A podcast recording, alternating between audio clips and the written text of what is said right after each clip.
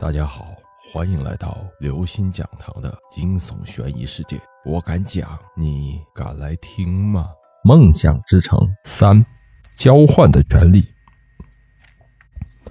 苏沫尔迷上了用这种方法得到他想要的一切，他越来越依赖梦想之城。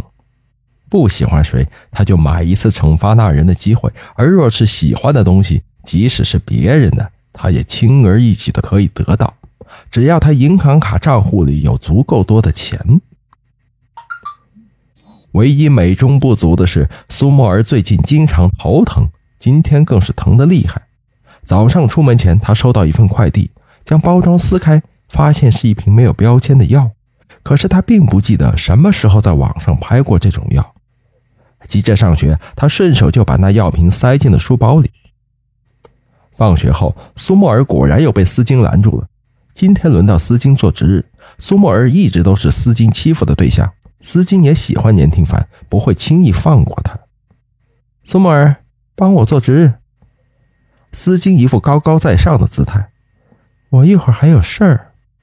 苏沫儿没有停下脚步，冷冷的回绝：“不要以为你现在是年廷凡的女朋友就高贵了，不久以后他就是我的了。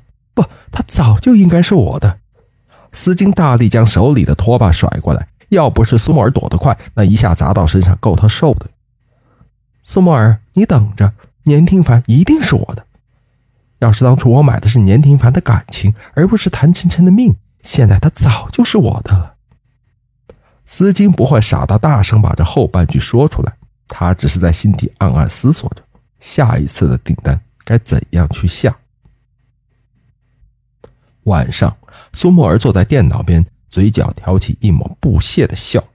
他不会忘记司金一直以来是怎么欺负他的，他绝不会让司金有任何抢走年廷凡的机会。突然想起今天还没有吃那瓶美容的药，苏沫儿赶忙从书包中拿出药瓶，吃了两粒，才继续上网。可是头皮一紧，他感觉脑袋要炸裂一般的疼痛，皱着眉揉了揉额头。苏沫儿忍着头痛，继续点开梦想之城的网店页面，又开始了购买梦想之旅。这一次，他输入的是“丝巾丑陋”。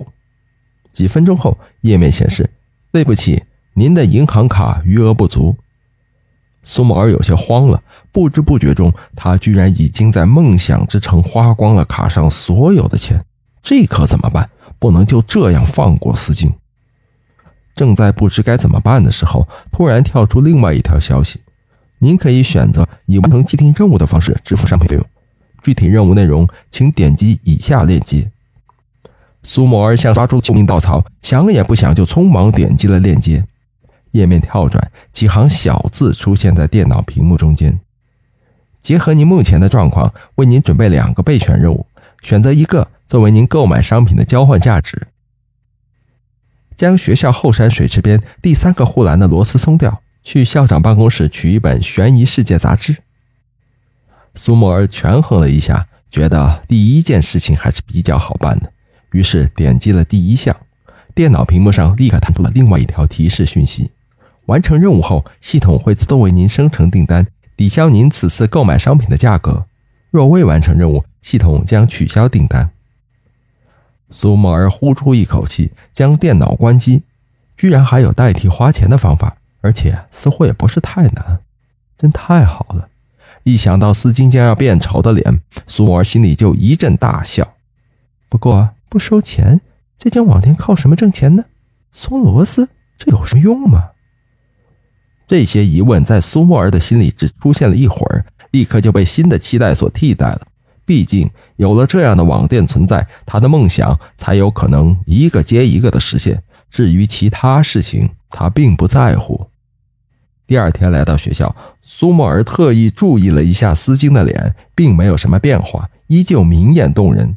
他这才想起自己整天都跟年廷凡在一起，根本没有机会去后山完成任务。傍晚，苏沫儿找到机会抽身，向收发室的大爷借了些工具。独自一人去了后山。傍晚的风有些凉，苏沫儿不禁打了冷战。他走到第三根护栏边，拿出工具开始拧螺丝。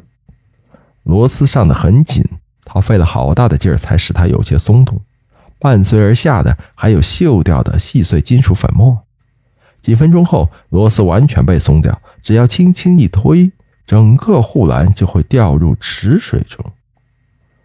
苏摩尔的脑海里突然闪过一个可怕的念头：万一有人经过这里，万一那个人正好倚着这根护栏，那他一定会摔进湖里的。要知道，学校后山边的人工湖很深的，不会的。苏沫尔立刻安慰自己：后山一般不太有人来的，不会那么巧的。或许会有人发现螺丝松掉了，报告给学校后，学校会派人来修理的。反正自己完成这个任务后，就可以看到丝巾丑陋的脸，肆无忌惮地嘲笑他了。想到这里，苏沫儿的嘴角又勾起一抹冷笑。果然没有让苏沫儿等太久，丝巾第二天就出事了。可是让苏沫儿没有想到的是，这件事情如此之大。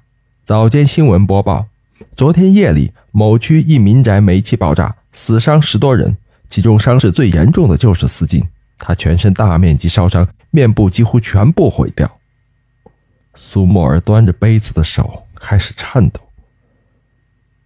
这就是他个人的小仇恨换来的代价吗？